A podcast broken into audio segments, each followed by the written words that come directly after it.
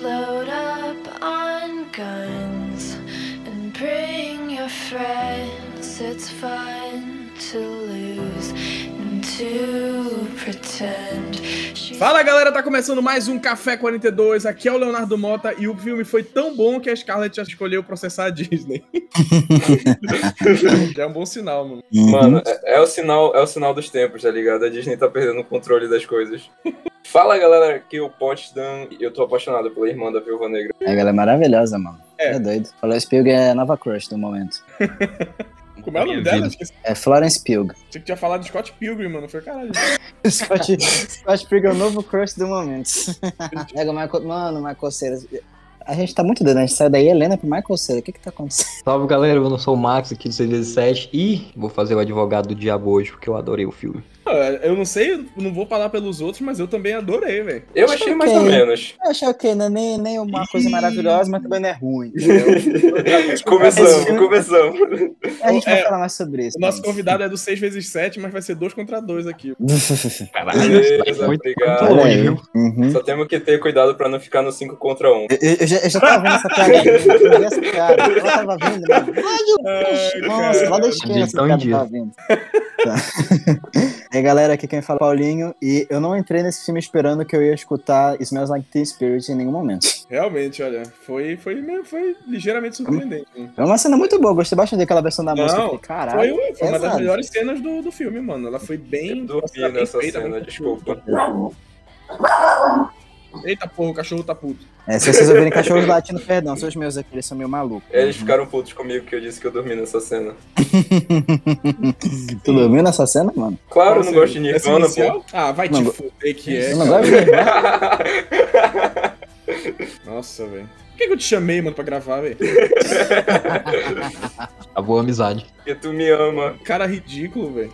Sim, galera, o episódio da semana é sobre Viúva Negra. Tá chegando um pouquinho atrasado? Tá sim, a gente pede desculpa, mas é que o nosso time de Marvel aí tá um pouquinho escasso e um pouquinho difícil de reunir pra gravar. Mas rolou, o importante é que rolou e a gente espera de coração que vocês se divirtam muito. E logo logo aí tem de Shang-Chi, né? Ou Shang-Chi, como a gente gosta de falar aqui. E depois tem o What If também, né? Então tem bastante coisa de Marvel vindo por aí, pra gente comentar aqui no café. Lembrando que se você gosta dos nossos programas e quer apoiar a gente pra que a gente continue fazendo, né, com a qualidade, e au- aumentando a qualidade, inclusive, você pode nos ajudar pelo Apoia-se. O link tá aí na descrição e você pode doar mensalmente o valor que você puder. Ou se você quiser fazer uma doação momentânea, né, pontual, você pode doar pelo Pix, que também tá aí na descrição desse episódio. É só você descer o feed um pouquinho aí e os dois links vão estar aí embaixo. E qualquer ajuda é super bem-vinda. A gente vai reverter esse apoio em compra de microfone, pagamento de editores, vários outros pontos de melhoria pro programa, né? Além disso, nos siga, não importa em qual plataforma você esteja nos escutando: Spotify, Apple Podcast, Google Podcast, Deezer, Castbox, enfim. Nos siga, porque isso vai fazer com que os algoritmos dessas plataformas entendam que vale a pena recomendar o Café 42 para novos ouvintes. Então isso ajuda muito a gente a crescer. E se você quer receber sem falta todos os nossos episódios, nos siga também nas nossas redes sociais. Arroba Café 42 no Instagram e arroba Café 42 Podcast no Twitter. Os dois arrobas estão também na descrição desse episódio. É só descer o feed aí que tá tudo bonitinho. Então é isso, pessoal. Ponham seus fones de ouvido e aproveitem o programa.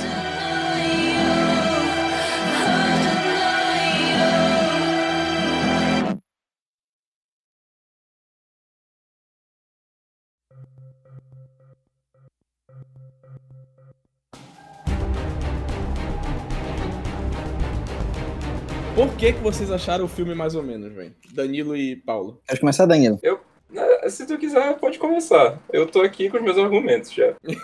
É assim, cara, eu acho que. Acho que até é bom a gente falar sobre isso, que é o que todo mundo já fala, né? Que esse filme veio atrasado pra caralho, por N motivos. Aí já tá, já tá mais do que batido, mano. É, já tá bem batido falar disso, problema lá do Kevin Feige, com o antigo presidente Aham. da Marvel, que não queria fazer esse filme com personagem feminino, enfim, aquela história toda. Então Sim. o filme ele veio bem atrasado já. Esse filme, se tivesse saído na época do Guerra Infinita, poderia ser um filme. Eu não digo só, tipo, o fi- ah, se pegasse esse filme e colocasse lançado antes. Eu diria que esse filme foi desenvolvido de uma forma do tipo, ah, como ela já morreu a gente não pode colocar nada que empate muito na história, além da introdução da Helena. Então tu coloca uma história que, no final das contas, pra personagem da Natasha, o que que faz diferença? O que que no Ultimato, por exemplo, quando chega no final da história dela, tu sente que, ah, agora tu tem uma, um puta aprofundamento na personagem dela que não tinha mais? Não tem. Sim. Por exemplo, no, no Ultimato fala-se muito da questão da família como os Vingadores e na família dela. E aqui tu Aham. coloca a questão da família entre muitas aspas de sangue que não é de sangue dela. Só que, tipo, no final das contas fica muito elas por elas, não troca, entendeu? E a história do filme, se tu pegar, eu acho que ele é um filme muito inspirado nos filmes da série lá da trilogia Borne. Que é uma trilogia muito boa de filmes de espionagem, de ação e tal. E se ele focasse, fosse mais aquilo, eu acharia muito bom pegar um filme Borne e colocar um toque Marvel. Mas no Ah. final, o filme, se ele descambola, ele se, acaba se descambelando todo, em vários momentos. O final do filme eu acho bem zoado. O vilão eu acho bem, bem pai, aquele vilão padrão MCU fase 1, assim. É, Então, tem, então tipo, Foi isso que eu achei, nível, tipo... nível, jaqueta amarela, né? Mano, é, Mano, jaqueta- amarela. O Jaqueta Amarela, Nível- eu ainda acho que é, é um pouquinho mais carismático, assim, porque ele tem uma treta com o, o Pin, né? Com o Hank Pym. Mas, porra, esse Uhum. vilão, cara, a motivação dele é completamente inexistente. Ele só existe pra. Pô, tem o vilão. É isso. Era isso aí, Essa é a entendeu? motivação dele. Exatamente, ele é cara, um cara malvado. Eu não sei se Ele vocês é pensaram. Eu não sei se cara vocês malvado sentiram número isso, 3, saca? Mas eu vendo esse filme, ele, ele é porra de um general russo. E eu, e o tempo inteiro eu parecia que ele era um mafioso italiano. Parecia, eu senti que a qualquer momento ele ia fazer que nem o Dokkan ia falar: eu vou fazer uma proposta que você não pode recusar. Ele tinha muito cara de mafioso, mano. Muita cara. E, tipo, ele não tem carisma, ele não tem motivação, ele não tem nada, sabe? Então, tipo, eu achei isso meio paia. e eu acho que a Ele personagem da. Natasha, o filme é sobre ela. E ela fica muito de lado em boa parte do Fica, filme É pra dar destaque pra você colocar a Helena, que é uma personagem muito legal. Mas, tipo, porra, a Natasha merecia muito mais, sabe? Eu acho que uma primeira personagem feminina do MCU, ela sofreu muito ao longo desse tempo, ela foi melhorando, foi tendo aprofundamento e tudo mais. E outras personagens foram tendo destaque merecido e foram tendo um outro trabalho melhor. Mas eu sinto que o filme poderia ser. É foda tu julgar pelo que poderia ser, né? Mas, Sim. tipo, eu realmente sinto que esse filme tinha um potencial muito maior do que ele realmente atingiu, sabe? Isso aí, sabe? Mano. Por exemplo, eu, acho que os, os vilões, eles serviram pro que o filme se propôs, mas eles não são tão bons, Ah, não. eles poderiam Ah, ser não. melhor Ah, desenvolvidos. não, não. Não, não, não. Não vou ouvir, eu não vou ouvir o Max defendendo o vilão de filme de Viúva Não, eu não vou tô defendendo o vilão, não. Não, Escuta, eu não- eu não tô defendendo o vilão, não. Se liga, ó. Ó, deixa eu terminar. Eu achei que os vilões, eles se viram pra dar ênfase na motivação da Natasha, se liga? Porque, por exemplo, ela tinha um problema ali com a Sala Vermelha, que ela achou que já tinha encerrado há alguns anos e voltou à tona. O filme em si tem um plot pequeno, que é, não, não impacta em nada no restante do universo Marvel ela ter acabado com a Sala Vermelha ali. Ela só foi lá e acabou e o filme se resolveu dentro dele mesmo. Apresentou os personagens, tudo mais, show de bola. E os o vilão ali, os, nem lembro o nome dele. É o Dreykov. É, o Dreykov. Ele só ele se viu pra, pra ser um ponto de ódio, entre aspas, assim, da, da Natasha, sabe? Pra ser o vilão do filme e só. Ele não é um, um grande vilão, ele é só um cara mau. Ele só se viu pra isso. Mas dentro do filme, dentro do plot pequeno que o filme se propôs a fazer, ele foi algo útil, né? Se viu de degrau, assim, pra mostrar o, o- o- um pouco do passado da Natasha. Eu ainda achei até pouco, eles exploraram pouca coisa. Mostraram que a gente já sabia e uns detalhes a mais. Tu, É tá, bem tu tá defendendo o vilão de Viúva Negra, tá com pena, leva pra casa, Max. leva É pra casa mesmo, pra cara. Leva o cara pra cuidar, mano. Eu não vim, eu Ela não vim por esse programa pra ouvir gente defendendo o Dreykov, defendendo o Taskmaster. Eu tô puto já aqui, porque esse filme, ele literalmente Não, deixou a viúva invencível, esse, porque mas não não tô tá puto com isso. esse final é muito. Porque, mano, literalmente, Zoado. mano, literalmente ela cai, ela literalmente cai de um prédio. Mas tinha e, tipo, ela se bate paraquedas. todinha e ela sai andando. Não, não, não é nessa cena. Ah, tá, tá, Eu tô tá, falando desculpa. naquela perseguição, na metade do filme, que ela cai do prédio, se esbaqueia todinha e ela sai sem mancar. Bicho, que porra é essa, velho? O que é Uhum. isso que tá acontecendo nesse filme, mano? Cara, Sério, essa cena até que não me incomodou tanto. Eu me incomodei muito Ah, eu mais fiquei com o super final do incomodado, filme. mano. O final do filme me incomodou pra caralho. Ó, assim, tu começaste falando que, que o filme, tipo, não tem tanta importância porque ela já morreu e tal, né? E é verdade, porque, cara, o filme em si, ele vem pra mostrar, tipo, pra mostrar visualmente pra gente o quanto ela sofreu, todos os problemas que estão por trás da, da viúva negra em si e tal. Só que ah, isso tudo a gente já sabia. Tipo, a gente não sabia com detalhes, só que a gente já sabia que ela tinha se fudido, que a Sala Vermelha tinha destruído a vida dela, que ela tinha perdido o útero, que o caralho é quatro, tá ligado? Tudo isso a gente Mano, já sabia. a cena, a cena que ela Ah. teve com o Bruce Banner no Era de Ultron, ela é muito mais impactante no sentido de, tipo, te mostrar como ela sofre por não ter uma família Aham. do que esse filme todinho, mano. Tipo, Uhum. ok, eu vejo a relação dele se construindo assim, dela com a mãe, com o pai, com a irmã. Mas, bicho, assim, sabe, só pra adicionar mais personagem em cima dela que já morreu e, tipo, ela nem vai mais fazer parte do, do MCU. Porra, velho, Tá. esse filme, assim, é, é, é a velha questão. Esse filme chegou mega atrasado. Tipo, muito, muito atrasado na cronologia. Muito atrasado de Uhum. lançamento. Eu acho que, tipo, se eles tivessem lançado depois do Homem de Ferro 2, teria feito mais sucesso ainda. Homem de Ferro 2? É, bicho, porque foi a introdução dela. Se tivessem feito o filme lá atrás, ela ia Puta, ter ganhado mais depois, né? Não, mas eu não tô falando na cronologia no filme, eu tô falando na época de lançamento. Tipo, Ah, aqui. um filme mundo da real. Viúva Negra. Exatamente, pô. Contando outra história. Aham. É, tipo, contar Cara, sei lá, Esse filme deveria dela ter sido lançado no com- lugar de Homem-Formiga 2. Barton. Sei lá. Não, pera. Mano, eu gosto de tipo- Homem-Formiga 2. Acho que o Homem-Formiga Não. 2 é muito bom. Eu também acho bacana. Acho que o que ele Mas- tá falando é que deveria ter sido lançado na mesma época, tá ligado? É, exatamente, deveria É, ter sido lançado no exatamente. Cara, eu acho que devia ser se lançado na época do Guerra, depois do Guerra Civil, entendeu? Eu acho que cronologicamente ele poderia se passar na mesma época. É, e ter sido lançado ali que eu acho que encaixaria melhor. E tipo, o que tu falou Depois da de Guerra Civil importância. seria perfeito, é verdade. Acho que a questão de ser importante ou não pra MCU é meio pai, entendeu? A gente fica muito nesse negócio de ah, importância, o que, que vai influenciar pra frente. A gente tem que curtir o agora, o que, que o filme tá apresentando pra gente agora. Se Caralho, fosse um Paulinho filme falou. que não influencia em nada no MCU, mas fosse um puta filme com puta roteiro, com puta cena de ação foda, Aham. mano, entendeu? A questão é esse é um filme que ele não vai ter esse pesozão, mas ao mesmo tempo ele não ele tem um roteiro mais ou menos e tem cenas de ação que tem algumas bacanas e outras fracas, entendeu? Sim. E por isso que eu É, acho que o problema, se ele não tivesse essa influência, beleza, pô, não tem problema. O problema é você não contar a história que a Natasha merece, você não fazer um roteiro que, que tra- aprofunda a personagem dela. Porque o que o Léo Uhum. falou, o Léo Degano falou é verdade, a gente já sabia um pouco disso, mas a gente sabe muito pouco, entendeu? Parece que, parece que eles entregaram por entregar o filme, né, mano? É, Fizeram entendeu? Eles não É, tinham- é, foi isso. Parece que eles chamam É paixão, tipo, não, eu isso. quero contar a história dessa personagem, eu quero mostrar o quanto que ela sofreu, entendeu? E, tipo, não sei se a gente pode falar disso agora, mas, por exemplo, um detalhe que eu acho muito zoado da história. Ah. Que eles contam que a Natasha, quando ela tava na sala vermelha, ela era controlada por essa questão de sugestionamento psi- psicológico. É, Na verdade, na época era o hormônio, não é? Esse negócio Não, do... o feromônio é recente. O feromônio é recente. O Pra mim era o feromônio quem que contrário. Pra mim era o Não, contrário. o que- Ah, mano. Na verdade, é, é assim, o que acontece é o seguinte, pelo que eu entendi, né? Você, a- na época da Natasha, e na época da mãe dela, você tinha o condicionamento psicológico que o Drekov e o pessoal fazia para que as Juvas atuassem obedecendo elas. Agora, na época da Helena, é um controle mental tecnológico. Ele tem uma tecnologia especial que atua sobre elas para controlar elas como se fossem robôs. E o tá feromônio me é um terceiro negócio que é só nele, que é vocês que estão perto de mim, ao sentir o cheiro dos feromônios, não conseguem me atacar, entendeu? É uma tá outra parada, falando que a viúva negra é controlada por programação neurolinguística de coach, Paulinho. É exatamente isso que eu tô vendo. Caralho, Não, não, vamos trazer coisas de coach pra cá que você tá estragando qualquer possibilidade. Aí você destrói Pelo tu tá falando, é exatamente isso. O Dreykov foi o coach da viúva negra. É isso que eu Da entendi. psicologia, da psicologia quântica. Controle quântico de, de assassinos. né? Agora sim, cara, vocês estavam falando da questão da família, né? Uma parada, cara, eu não aceitei muito bem o perdão que a Helena e a, e a Scarlett, que meu Deus do céu, eu esqueci o nome dela, da personagem, Natasha. caralho. Natasha. Johansson. Acho. Natasha Johansson.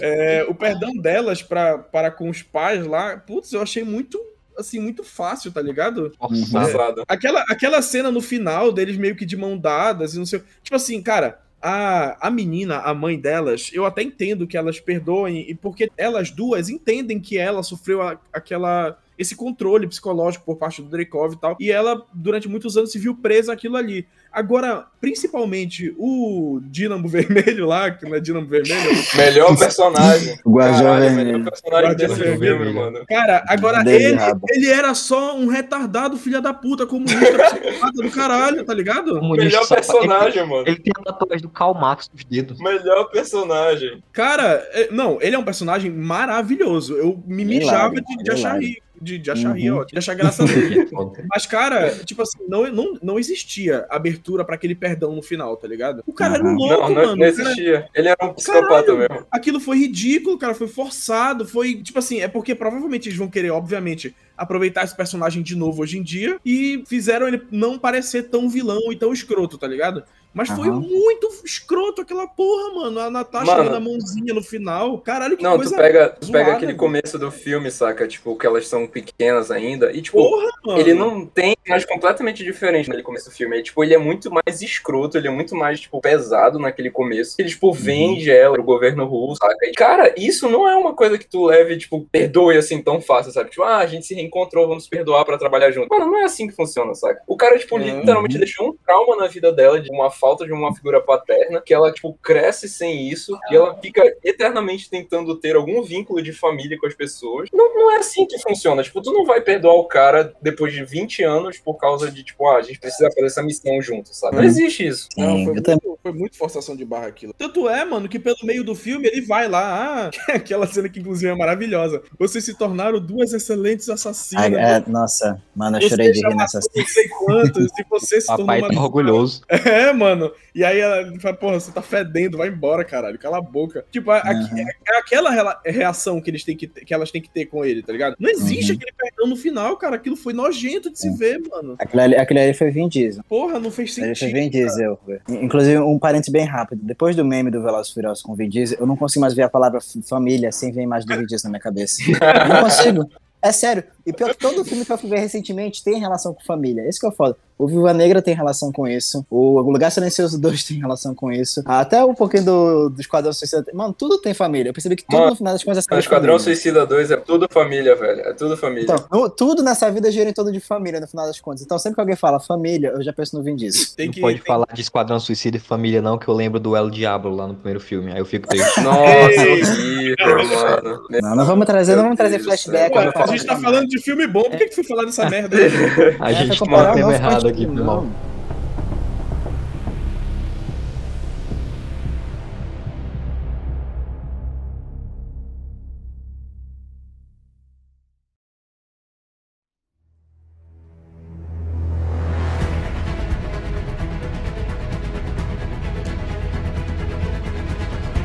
tipo, eu concordo muito com isso que o Léo falou. Eu acho muito, eu gosto muito do personagem do Guardião Vermelho, achei ele super engraçado, super carismático, o David Diabo é um puta um ator legal. Eu achei bacana o conceito dele e tal. E o começo do filme que a gente fala era bem pesado. Se o filme inteiro seguisse no tom que ele tem do começo, ia ser um filmaço, entendeu? De espionagem e de ação, assim, uma coisa mais calcada na realidade, tudo mais, mostrar aquela realidade de tráfico humano, as crianças sendo levadas em containers, tá ligado? Sendo treinadas e condicionadas pra matar desde cedo. É um negócio muito pesado, sabe? Não, um negócio início- denso, assim. É maravilhoso, cara. Inclusive a cena. Cara, assim, duas coisas, né? Primeiro, a cena do, do, do David Harbour pegando o. Tipo, quando eles estão fugindo, tem aquele avião escondido lá, né? E aí ele Uhum. pega e joga uma caçamba gigante pro lado e Ah, tal. Pra E aí, longe, tu vê, uhum. é, e aí tu vê que ele é um super soldado e tal. E a outra Uhum. coisa é justamente isso, que a Marvel já criou uns 200 mil super soldados aí, né, mano? Já, já, já tem o sonho do Hitler, que era um exército de super soldados, porque, caralho, em, mano, ati- em atividade a gente tem quem? soro. Tem hoje em dia tem o Buck, tem o John Walker, tem o Guardião Mano, Vermelho.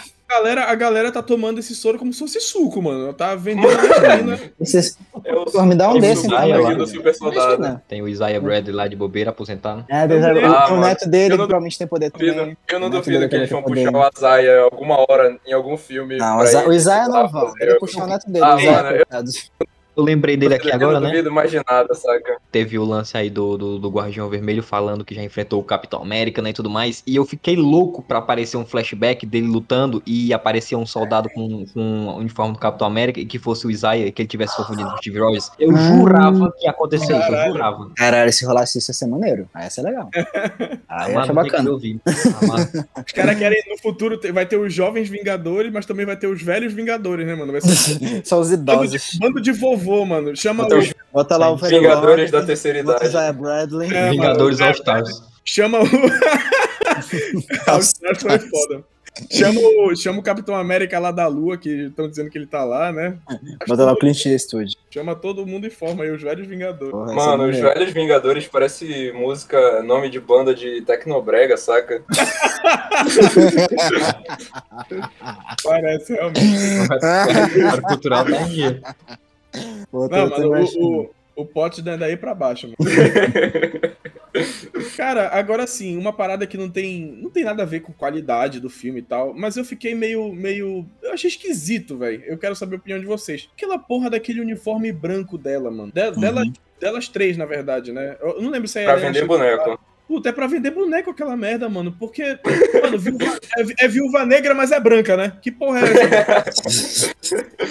Ah, mano, pra mim é só, é só pra vender boneco. Porque, tipo, em todo filme Mas, novo tipo- dela, ela tem um uniforme novo, saca? É, é que Mas nem isso um com Homem de Ferro. Todo filme novo tem que ter, um, tem que ter Homem de um, Ferro, um cabelo Capitão, novo. Todos eles mudam de traje. Sei, cara, mas assim, branco, tipo, Tu queria que fosse o quê? Azul? Achei. É Achei porque, ruim. é porque meio que não tem nada a ver. Mano, é viúva negra, velho. Negra. Tem preto no Ah. nome, caralho. Não, mas ó, ó, vamos- quando eles falam das outras viúvas, eles chamam de viúva negra, eles também se chamam de as viúvas. Porque eu lembro do Draco só falando de as viúvas. São viúvas, pô. Ela que quis ter uma cor. Então, ela é a viúva negra, ela é diferente, ela é a personagem diferente. Agora, vai colocar um uniforme branco, eu não achei ok, eu gosto de, é porque eu gosto de branco, assim, coisa branca, eu acho bacana. Tipo, o design do PS5, eu acho bacana. Eu sei, eu sei que é chatice minha, tá ligado? É, mas eu achei, caralho, caído essa porra, mano. Hum. Meio nada a ver com a personagem. assim. É assim, eu que- gostei, tipo, visualmente é legal, sabe? Não tive nenhum incômodo com o uniforme branco dela, assim. Nada contra, Uhum. sabe? Mas também é só pra vender boneco, na minha opinião. É, mas na maior parte do filme ela nem tá tanto usando esse traje. Ela- É, no não, é começo mais- do filme ela tá usando. No primeiro texto ali ela usa uma roupa civil, assim, quando ela tá lá em Budapeste e tal.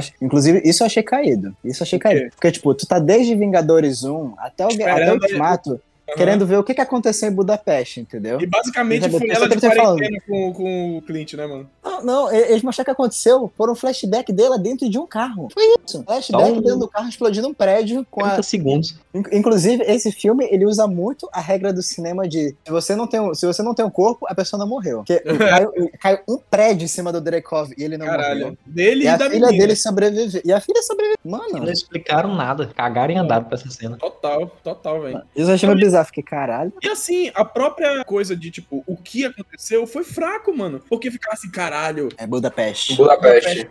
É, é bom que o paraense não sabe pra falar o nome.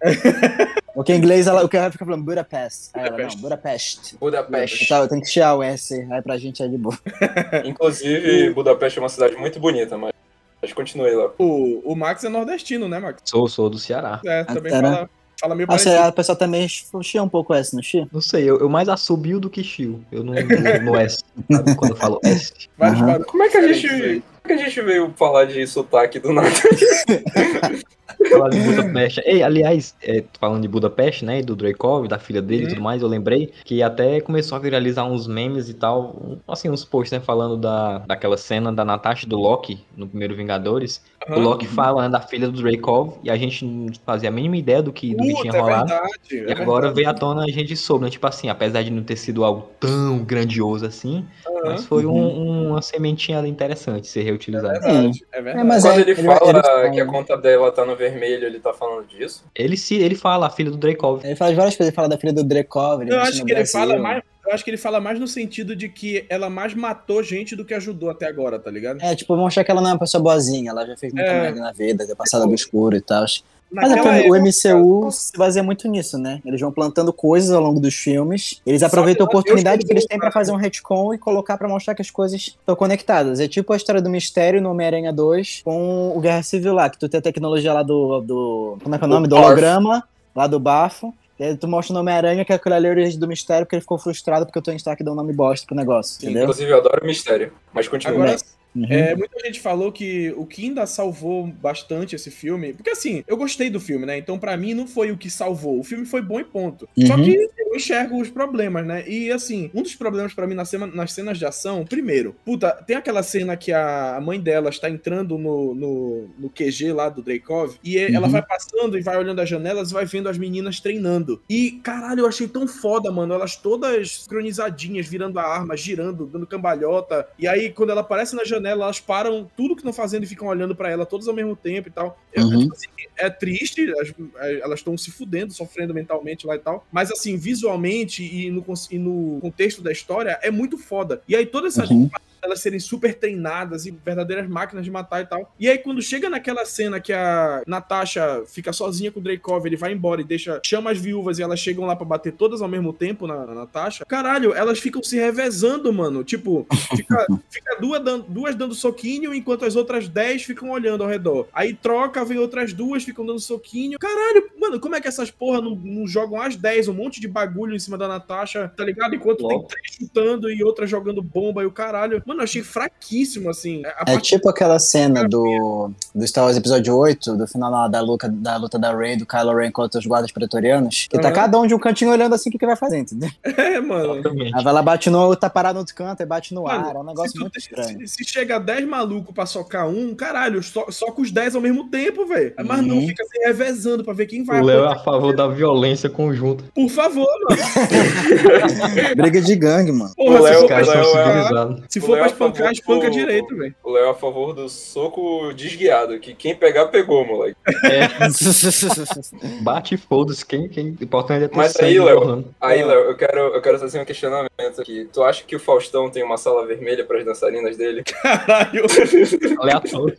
Caralho, é totalmente aleatório, mano. Isso que o Danilo disse que ele não bebeu hoje. Não é não. Ei, eu queria levantar um ponto aqui que eu achei ridículo, saber o que é que Ah, vocês Eu acho que o Faustão tem a sala vermelha, mas tudo bem, vai, continua, Max. O Faustão tem sala vermelha? Cortaste, tu cortaste o Max pra falar essa bosta aí, velho?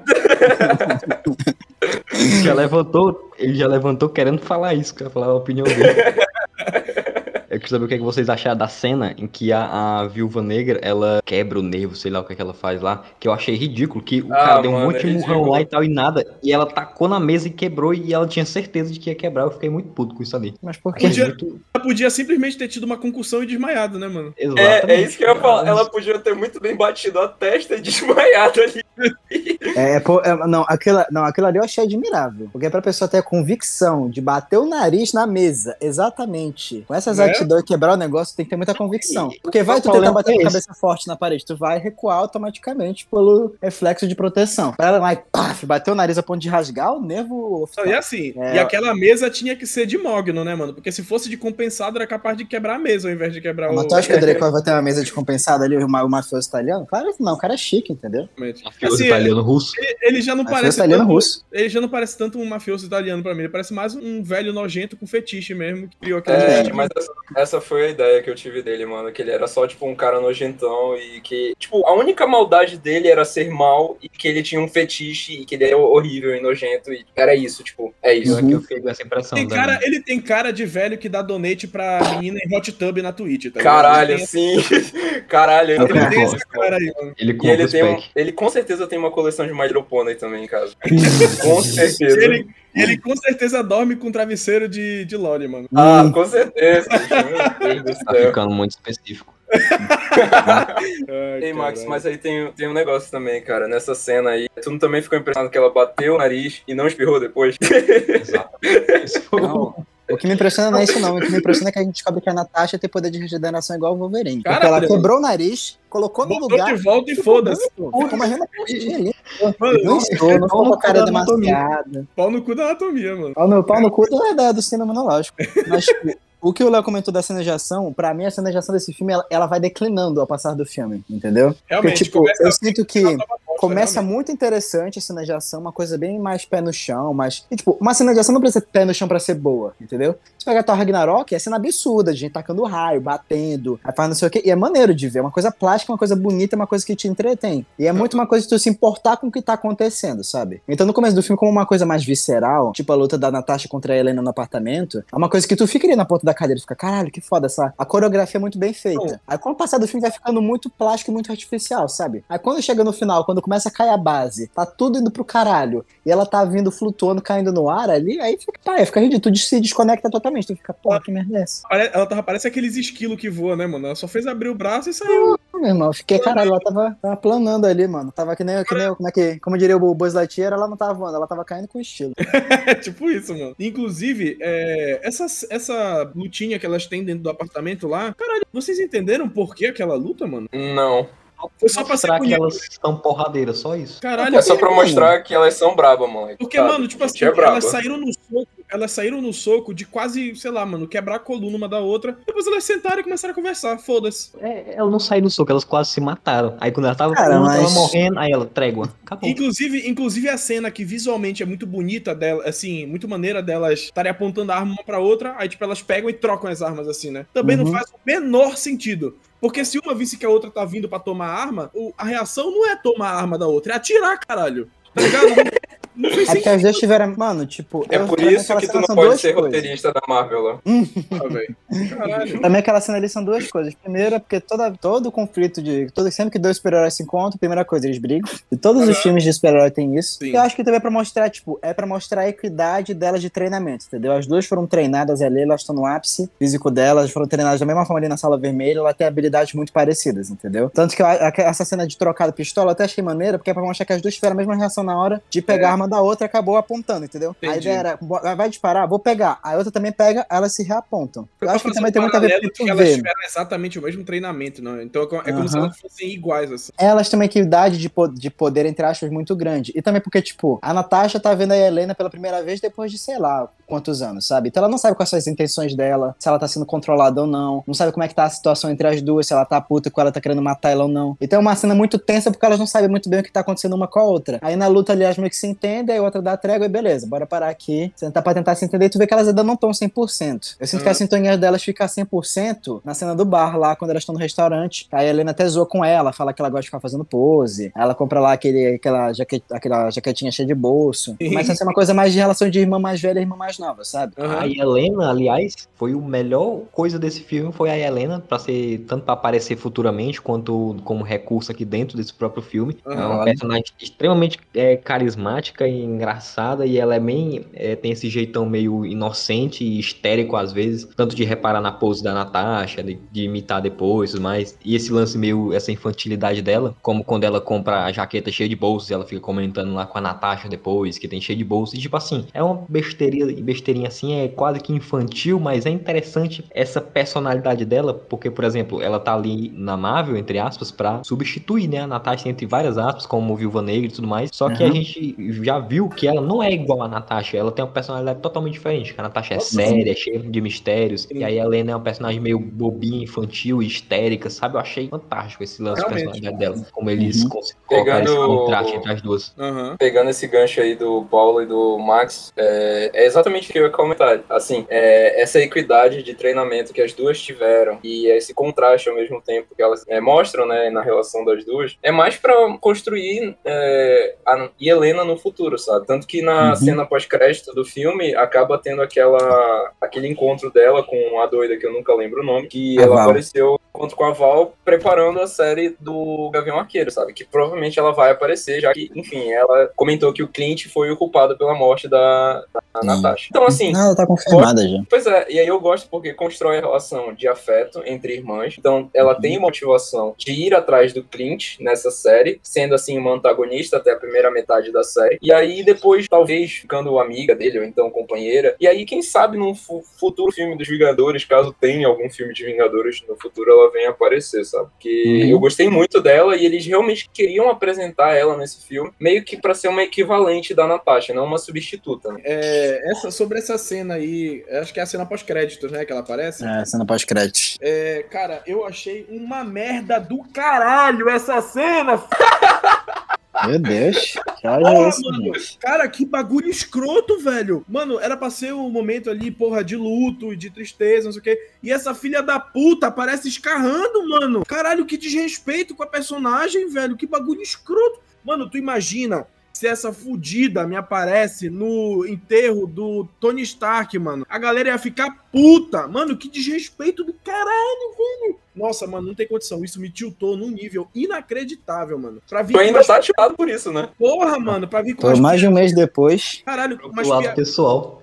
porra, mano, umas piadinhas de merda. E, e assoando o nariz. E falando que a porra do Clint foi o culpado. O Clint tentou salvar a menina. Tu acha que a Helena, mano, se os roteiristas fizerem a Helena acreditar nessa balela dessa filha da puta, eu vou ficar muito puto da vida. Nossa, que ódio, mano. Nossa. Ah, que fica mais Mas, puto. cara, mas por que, que a Helena não acreditaria? Porra, porque é muito ridículo, cara. Basta ela Cara, conversar. ela não tem como ter noção do que aconteceu ali, pô. Só quem sabe o que aconteceu ali. ninguém, ninguém conhece ela.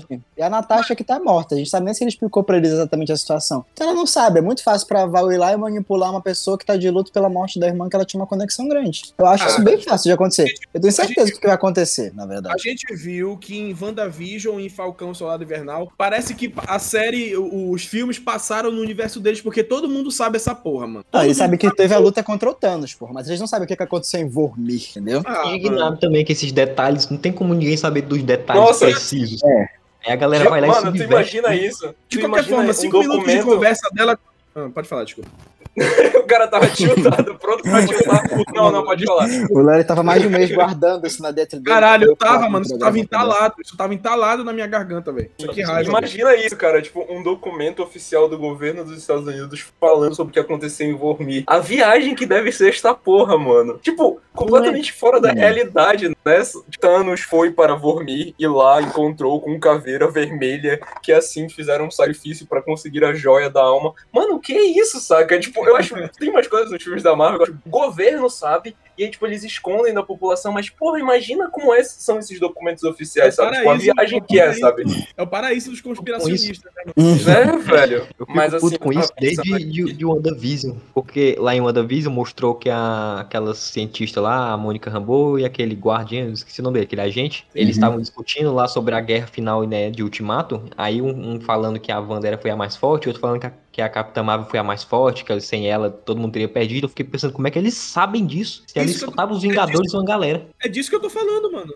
Eu fiquei Tipo, muito. Desde então que eu fico puto com essas coisas. Mano, eles estão ali dentro da Terra, dá pra muito bem ter imagem de satélite sobre isso, depois de eu ter pessoas próximas ali. É muito fácil você ver Pessoas quando tem uma próximas. nave gigante, Não viu, não, a uma guerra luz que tamanho? atravessa a nave, a nave cai. É fácil de saber que foi a Carol. Mas eu tenho que pensar no- nesse ponto de que tinha 50% da população e a outra, 50 a outra metade acabou de voltar. Aí e tá tendo uma treta gigantesca. O Uhum. mundo tá abalado. Tu vai mandar uma equipe de reportagem pra perto lá com o mundo entrando em carro de novo.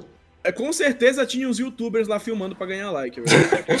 Mano, Mano. isso é de menos. Whatever. Pessoas O... vão saber de alguma forma, pô. Tu acha que as pessoas não vão saber o que aconteceu ali na luta quando o, Trono, quando o Thanos voltou? Todo mundo voltou do nada. Não, Aí eu acho que vão saber. Gente. Aí vai explicar o que aconteceu, que na luta começou, o Thanos veio de outra dimensão, veio pra cá, começaram a brigar com os Vingadores, os Vingadores que voltaram no blip foram lá pra poder ajudar na briga, começaram a brigar, chegou a Capitã Marvel, depois instalaram os dedos, o Tony Stark sacrificou. Isso é de conhecimento geral. É, Mas é superficial, Não, mas- tá ligado? Os detalhes Não, mas- mais precisos ali é meio improvável da gente imaginar que O que alguém eu acho- escutou, mano, isso aí, pô. Tanto faz. Eu acho, eu acho uma coisa normal, ok. Não me incomoda nem um pouco esse tipo de coisa. O que, eu, o que eu acho que acontece é que, tipo, é, eu não sei se vocês lembram, mas o Tony Stark, ele tem aquela, aquele serviço de atendimento de, de catástrofes, catástrofes, né? Tipo, que ele construiu, fundou depois de Vingadores 1. Tipo, inclusive é um ponto de conflito no filme do Homem-Aranha de, é, de Volta ao Lar. Mas, enfim, Sim. eu acho que o que acontece é que, tipo, eles chegam nesses cenários que tem a, a cagada, e aí, tipo, eles têm que fazer um relatório pra, falando pra aquele país ou aquele lugar que aconteceu, mostrando o que aconteceu de fato. Então, eu acho que é assim que eles conseguem as informações. Mas, como o público consegue essas informações, aí eu já não sei, aí entra os teoristas da conspiração do universo Marvel. Não, mas essa cena, já que a gente tá falando da cena pós-créditos, pessoalmente eu não me incomodei que nem o Léo se incomodou. Eu achei bacana porque eu tô muito afim de ver a Helena metendo a porrada no Clint. Caralho. Porque, tipo, Caralho. o, o Clint. O Clint é o Clint, entendeu? Ele não é. É que tu não fica caralho, Clint, Porra, pô, meu brother. É que eu gosto dele, cara. Eu gosto entendeu? caralho. Ali, do, do- dos seis originais, ele tá ali em sexto lugar, entendeu? Mais paiazinho. Então fica lá, beleza. E, pô, a gente só sabe o que, é que vai acontecer na série. Pelo que me falaram, aparentemente, provavelmente vai dar alguns problemas pessoais na vida dele e tal. Aí ele vai conhecer a Kate Bishop e vai tornar ela pupila dele, eles vão treinar juntos e ela provavelmente vai substituir ele uma Então. nova Gavião Arqueira, como Hawkeye. É, o que eu acho que vai acontecer, assim, vocês estavam falando, o Danilo falou que a Helena seria provavelmente antagonista até mais ou menos metade da série, né? Primeira metade da Uhum. série. Eu Mas é. já tô achando, e baseado no que a galera tem falado muito na internet também, é que ela, na verdade, vai continuar como antagonista porque ela vai fazer parte dos Vingadores Sombrios lá que a menina tá, tá recrutando, tá ligado? Isso, Tem é isso que eu queria falar. Eu, tenho essa, eu não, não sabia que eles já tinham confirmado ou falado sobre isso, mas tipo, eu tinha essa tá teoria de falando que. Não, não confirmaram, isso é E- teoria, não confirmaram nada. Não, é Pois é, tipo, eu tenho Calma. essa teoria de que o que a Val tá fazendo é exatamente o papel que o Nick Fury tava fazendo, sabe? Exato, que ele tava recrutando a galera. É, Pô, é isso mesmo. É isso que a gente É, tava é, fazendo é- até agora. Eu- só que aí, Exatamente tipo, é, ela vai querer. Eu não sei o que, que vai surgir disso, porque, vamos lá. O time que ela tem até agora é o, é o Walker, é o Sam Walker, aí tem a Helena, e aí, tipo, O Sam Walker. Sam Walker? eu, eu é não lembro. Eu não lembro o nome dele, é Walker. Sam Walker. É o Walker. John Walker. É o Joe Walker. É porque Isso é porque não bebeu esse filho da puta. Imagina se Cara, be- tivesse bebido. Eh, Se ele tivesse bebido, ele tinha confundido o John Walker com Johnny Walker, né? mano? Keep walking, pô. Sim, ele, ela tem no time dela um super soldado e uma super espiã. A gente tem no nosso time o Falcão, que ele é, tem o escudo do Capitão América, tem o Homem-Aranha, tem o Buck, tem o Thor. Bicho, com quem ela quer lutar, saca? O que, que ela quer com esse time? Não, ela não quer lutar. Ela não quer tem que lembrar bater que o- os Vingadores. Ela tá fazendo missões secretas aí por baixo dos panos pro, pra que seja lá quem for, entendeu? Ela não quer os Porra, os Vingadores e Eternos tomar o estão controle do chegando com- mundo. Esse é o objetivo com- dela. Os Eternos estão chegando com uma nave do Nokia, velho. Uma puta nave do é Nokia super-homem, gigante. brother. Bicho, o que, que ela quer com esse time, mano? Eu tô, eu tô meio, Mas tô meio o- encafifado agora. Como ela ainda tá coletando a galera, né? Ainda tá recrutando, o Abominável também vai aparecer no filme do Shang-Chi, né? Quem é que não disse que ela vai aparecer lá pra chamar ele também? Pois Pode é, ser. mano. Possível. Tô Capaz de ser Será que ela não vai chamar o. Será que ela não vai chamar o Shang-Chi? Não, o Shang-Chi não é a Vingadores, não é do O pessoal do Thunderbolts, não. O Shang-Chi é Vingadores, pô. Shang-Chi é do bem, porra. Ele é Vingadores, pô. Eu acho que no filme do Shang-Chi vai ter alguma ligação, sabe? Ele conhecendo assim alguém, tá ligado? Ali de tabela, alguma coisa assim. Talvez o próprio Falcão, se duvidar. É, mas é, ia ser maneiro. Imagina, chega o Sam lá de, de uniforme de Capitão América pra falar com ele, isso é irado. É, é, Max, A só, é que, só, só esclarecendo que tu é, como tu é dono de página nerd, né? É, a gente fala Shang-Chi, não é que a gente tá falando errado, não, é, é proposital mesmo. É proposital. Inclusive, isso daí é uma É que a gente- referência aos fãs, aos fãs antigos, os fãs de outrora do Café 42, que ainda assistiam os Café com É, é. trailer. Abraço aí pros fãs de Café com Nossa, tinha muito tempo que eu não fazia isso. Eu não É. peguei a referência, mas tudo bem. É que a gente teve, a gente gravou um café com trailer um tempo atrás e a gente chamou ele de Shang-Chi, aí ficou Shang-Chi, mano. Shang- Eu, eu só passei, entendeu? Fiquei, tá bom. Vamos, bola pra frente. Só aceitei também, então tá. Refer... A gente fez a referência da referência aqui, papai.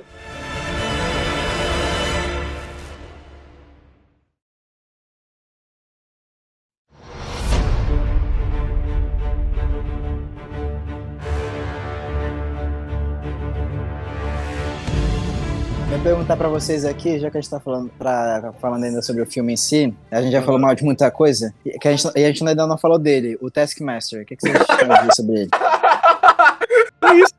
O cara quebrou, velho. A gente não falou do filme. Já falou mal de um monte de coisa, mas não falou do filme, né, mano?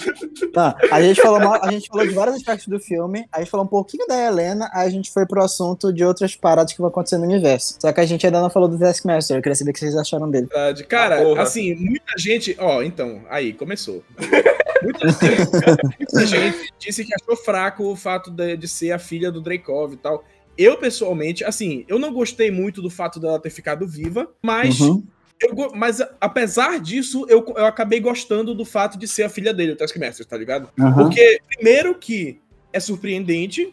Segundo, Uhum. que acrescenta mais um fator de, de. Caralho, o Dreykov é um lixo humano. Porque o cara, Sim. o cara transformou a filha dele nessa porra, tá ligado? Pra mostrar Uhum. o quanto é psicopata. E eu sei lá, acho que eu acabei, eu acho que eu acabei gostando, sim, da- de ser ela. Cara, a revelação em si eu achei interessante, porque, tipo, eles mudam quem é nos quadrinhos, nem quem que é o Taskmaster nos quadrinhos, pra mim, whatever. Mas eu achei interessante até porque, tipo, tu tá o filme inteiro assistindo lá, chega no final, a gente não tem como introduzir, ah, esse aqui é o fulano de tal que você nunca ouviu falar na sua vida. Porque em roteiro, tu não tem como chegar no final de uma história e introduzir um personagem novo, porque tu vai ter que explicar e dar background pra ele. É o que aconteceu no Loki. Tu chega no último episódio, aí o, o aquele que permanece tem que passar meia hora fazendo um monólogo pra explicar mais O Kang. Ele é, entendeu? Quê? O Kang. Ah, o Kang. Então, aí tem que fazer todo esse background. Então eles transformaram ele na filha do Dreykov, pô, achei bacana. Até porque eu, não- eu acho que é uma coisa minha. Eu sou uma pessoa muito facilmente surpreendível. Então, normalmente, quando tem essas viradas, e filme não pego antes de acontecer. Então eu sempre fico, caralho, que foda. Aí nessa hora eu achei interessante, porque, caramba, interessante essa virada Eu- aí. eu Agora o que eu que achei pai é porque, Taskmaster- tipo, o negócio do Taskmaster é ele ter o poder, o poder, entre aspas, de copiar qualquer pessoa, certo? Aham. Essa que é a parada legal dele. E ele faz isso no filme o quê? Duas vezes? É, foi pouquíssimo usado. Então, Pouquíssimo. na primeira luta com a Natasha, lá quando ele vai lá e explode o carro, tá lá de boinha e pá, explode o carro, tu fica, caralho, que susto. Por sinal, Aí essa ele vai lá e chega pra boa. interceptar ela, porra, é maneiro, ele vai lá, ele começa a brigar com ela, pega o escudo, aí eles levantam na mesma posição, isso é legal. Outra coisa, ele tá lá no meio, aí ele chega no meio da cidade, wild on a fucking truck e pá, vai, bate nela, sai correndo, explode tudo. Pega o arco e flecha. É legal mas tipo, depois some, sabe? Eu acho Aham. que poderia ser muito mais bem trabalhado ele com essa. Ele foi essa presença física imparável, meio um T, o T-1000 do Exterminador do Futuro. Sabe? Caralho, mano, tu, tu pensaste exatamente a mesma coisa que eu. Eu tava Uhum. assistindo o filme e fiquei, caralho, parece o T-1000, essa filha da puta, velho. Mas é, ele vai, ele não para, mano. Ele vai indo, vai indo, vai indo, nada para ele. É, Eu acho- cara. eu- o conceito do Taskmaster é legal, mas eles aproveitam um pouco isso em cena de ação, eu achei, sabe? Eu acho que podiam ter utilizado ele bem mais. Tanto que ele no final ele não copia, ele fica lá meio tipo com aquela cara dele, olhando assim, então isso aqui não acontece mais nada. Assim, né? Tipo, no final ele já não usa mais, tipo, não chega nem a usar aquelas armas especiais, o escudo, o arco, nada. É, ele, só- é, usa, ele usa aquelas garrinhas dele contra o, Então, o Alexei, mas o Alexei, é- coitado, não faz Pois é, nada. não, e, e assim, ele coisou, tipo, ele fez assim, com a uninha, tchá, a garrinha apareceu. Eu falei, nossa, Pantera Negra e tal. E foda-se, não fez nada com aquela porra, enfiou no cu aquela garra. Filme tá, tá no trailer, foi tudo revelado no trailer. Assim, bicho, eu acho que a parada do Taskmaster, tipo, eu vi vindo quilômetros antes de acontecer, porque, tipo, quando eu vi a cena da filha dele, eu pensei, porra, o Taskmaster é a filha dele e tal. E aí, sim, já não me surpreendi. Eu gostei das cenas que aparece, tipo, fazendo alguma coisa, mas que lembrasse algum herói, tipo, Homem-Aranha, Capitão América, Gavião Arqueiro, o Pantera Negra mesmo, até enfiando as unhas dele no cu, mas, tipo, ok, eu aceitei, sabe? Tipo, achei legal, mas eu não acho que ele tinha uma presença que eu tava esperando, sabe? Porque, assim, o Taskmaster mesmo, ele é um cara que, tipo, tem que ter medo, sabe? Porque ele, porra, tudo que tu sabes ele vai saber melhor, ele já aplicou várias vezes em combate. Então, pra mim, Sim. tinha que ser aquela presença mais, assim, assustadora, um pouquinho mais, causar um pouco mais de medo, assim, na Natasha e tal, talvez fosse uma coisa legal. Mas, no geral, assim, pra mim, ele foi meio, né, ok. Quando tu falaste sobre gostar de, tipo, de, dele ser um adicional pra personalidade do tipo, ok, acho aceitável isso. Mas, de resto, pra mim, ele passou, era mais um vilão ali, mas espero que usem depois. Ela ficou viva, né? Então ela ainda deve aparecer, provavelmente. O, plot, o grande plot twist que eu vou falar, que eu achei bom desse filme, porque é impressionante, porque eu realmente achei alguma coisa boa nesse filme. É, eu gostei das partes em que ele parecia um filme indie, sabe? Quando tinha uma pegada um pouco mais sentimental do personagem, quando eles pegavam um aspecto mais íntimo mesmo da Natasha e trabalhavam aquilo de uma forma mais crível, que ela era uma personagem humana, que ela era uma personagem que tinha sentimentos, que ela tinha todo um conflito interno em relação à família. Pô, aquela cena inicial que ela tem medo de perder aquela casa, aquela vivência que ela tá tendo, sabe? Bicho, eu achei Uhum. fantástico como eles conseguiram construir um ambiente tão, assim, de filme mesmo, sabe? É aquela coisa que tu te apega ao personagem pelo sentimento. E assim, Uhum. entra no que o, o Paulinho falou um pouquinho na metade do episódio, que foi tipo, tu não precisa te importar com a mensagem ou com o que é- o filme tem de importância. Um filme indie, tu tá lá pra ver sobre sentimentos humanos, sobre o que é ser humano, sobre o que é ser uma pessoa que tem problemas, que tem formas de lidar com esses problemas. Então, nesse sentido, eu achei que a diretora, tipo, a visão que ela tinha com os escritores de trazer essa, essa pegada mais pé no chão, assim, da Natasha, mesmo que vestida como viúva negra, ao- é, jantando com um cara que tá com uma, uma roupa é, de cos pobre do Capitão América, saca? assim, bicho, aquilo pra mim eu senti humanidade, sabe? Eu fiquei Uhum. comovido de verdade por aquela interação que eles estavam tendo, sabe? Se fosse melhor É. construído, se fosse uma coisa mais, sei lá, construída a Talvez, talvez dividido em dois filmes, né, mano? É, não sei Hum. se tem Ah, dois dividido filmes, mas, que tipo, não. se eles, se eles deixassem a história do filme mais paixão, sabe? Se eles não tivessem que pegar um helicóptero pra ir pra porra de uma sala vermelha no meio das nuvens, Aham. talvez eu ficasse um pouquinho mais acreditável de que aquilo era humano, sabe? Mas, Aham. enfim, é um filme da Marvel e eles tinham que terminar de alguma forma com uma grande explosão, assim. Pior, o Mas pior, eu gostei dessas partes que pareciam um filme indie. pior que aquele, aquele QG no céu do, do- das viúvas lá foi uma das paradas que eu achei mais fodas desse filme, mano. Visualmente falando, tá ligado? Visualmente é Eu achei- maneiro, eu lembrei muito do. Como é que é o nome? Do Aeroporto Aviões da Shield na hora. É, lembra Eu Achei bastante. interessante, é um conceito legal. Tipo, ah, ninguém consegue encontrar porque tá no céu, tá ligado? Tem que Não, e até, até aquela forma, tipo, a, a arquitetura dele, assim, eu achei do caralho, aquela porra voando gigante no céu e tal. Aham. Não, mas eu vou puxar um pouquinho do que o Danilo falou, eu vou dar uma viajada aqui agora no que eu vou dizer. Mas, tipo assim, basicamente o que faz a gente se conectar com uma história é o elemento humano da história. É a Aham. parte de você se conectar com aqueles personagens com a parte sentimental deles, e você entender qual é a vida deles, você se apegar neles. Porque, tipo, se tu tá vendo um filme e tu não te importa com os personagens, foda-se o que tá acontecendo, entendeu? Você tá vendo Uhum. um monte de, luzes aparecendo, sabe? Então, Sim. o que é legal de uma história é você se conectar com o que tá acontecendo ali. Por isso que quando tu vai pegar um super-herói, que, por exemplo, todo mundo gosta muito do Homem-Aranha, porque o Homem-Aranha é um personagem muito correlacionável. É muito fácil você se identificar com ele, seja com problemas de adolescentes ou com os problemas de adulto, de ter que pagar a conta, de ter que lidar com as coisas da faculdade e afins. Uhum. Então, isso que torna legal. O que torna interessante a viúva é justamente o é o fato dela ser uma personagem humana, dela ser um ser humano comum ali, muito bem treinado, extremamente condicionada e que passou por muitos traumas na vida dela. Um personagem psicologicamente complexo de se trabalhar. Por isso que é Exato. interessante que você pode fazer um filme legal dela, que eu acho que é pai que eles não trabalharam no filme, entendeu? É o filme Uhum. da Viúva Negra que não é sobre a Viúva Negra. O filme da Viúva Negra que é sobre você introduzir a Helena nesse universo, sabe? E é isso Entendi. que eu achei o maior defeito desse filme. Mas Uhum. o que torna a gente faz a gente se conectar com os personagens é o elemento humano da história. Isso, isso em todos os filmes da Marvel. O que tu faz é pegar ali o, o elemento humano da história. Tanto que É. na época que o primeiro trailer do Eterno saiu, eu lembro que o pessoal do Jovem Nerd comentou que eles estavam em dúvida de como é que tu vai se apegar neles que são deuses. Sabe? Que são Uhum. seres acima de tudo, sabe? Mas tu tem ali o Buck e o Steve. A luta deles é o elemento humano ali que tu se conecta, porque tu sabe o quanto que eles são importantes um pro outro. Tu sabe o quanto que aquilo ali é importante pro Steve tá acontecendo, sabe? Tu te conecta com aquilo. Uhum. Tu te vê na ponta da cadeira, por isso é que não, tipo, ó. Ah, o Dreykov vai morrer. Foda-se o Dreykov, caguei pra ele. entendeu? Tá tudo caindo ali, tipo, tá, beleza. Tipo, é desconexo, entendeu? Porque Uhum. numa hora tu tá no começo ali com aquela parte super densa e séria, e mais pé no chão, e no final tu tem a Natasha voando. E caindo lá e pega ela e bota paraquedas, aí chega outra na direção dela. Isso que é paz, sabe? Esse contraste. Sim. Parece que tu tá vendo dois filmes diferentes, sabe? E dá a mãozinha pra Dínamo Escarlate. E Dinamo Escarlate. Caralho, eu não vou perdoar. Agora sim, falando em presença que tu tava falando, e aquela porra daquele personagem friendzone da, da Natasha lá, mano, que apareceu várias vezes no filme, roubando tempo de cena. Várias vezes não, ele apareceu umas duas vezes no filme. Porra, mas- não, ele apareceu umas três, mano. Mano, que Aí, apareceu três vezes. Uma hora ele dá Caralho. a casa pra ela lá, outra hora eles estão falando do avião, Pois e depois no final. Aquele Cara, não, é só pra ter um NPC, mano. É um NPC. Não, mas assim, não tinha necessidade daquele personagem ali, tá ligado? Sei lá, Não, tipo, não tinha. ela podia, ela podia simplesmente aparecer com as paradas. Foda-se como ela conseguiu, tá ligado? É a Scarlett, caralho. Ninguém, ninguém se interessa com em quem é o mediador dela, sabe? Tipo, podia ser. Exatamente o- por isso, sabe que colocaram ele? Ela, pedi, ela pediu pelo Wish, saca? É, Foda-se, veio, apareceu lá. Comprou na Shopee, caralho, foda-se. Comprou na Shopee com cupom. o Jack Chan apareceu fazendo a dancinha dele da Shopee lá. Mano, caguei. Jack chama a dancinha da Apareceu, velho. Vai se fuder, mano. Aparece a porra de um friendzone, nada a ver. Olha, olha esse jato que eu fiz aqui pra ti, fica comigo. Ah, te fudei, Ah, cara. não senti isso. Não senti essa história de friendzone com ele. Era só um cara que tava pagando pra entregar os bagulho pra ela. Quem não tem uma queda pela viúva Ah, negra, os caras cara? tinham Hansen, né, cara? Porra, pelo amor de Deus, filha da É verdade.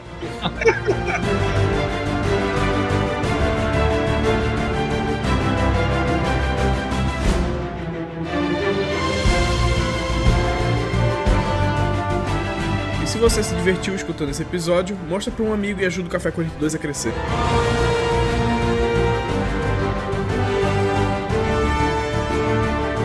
Muito obrigado por ouvir o Café 42.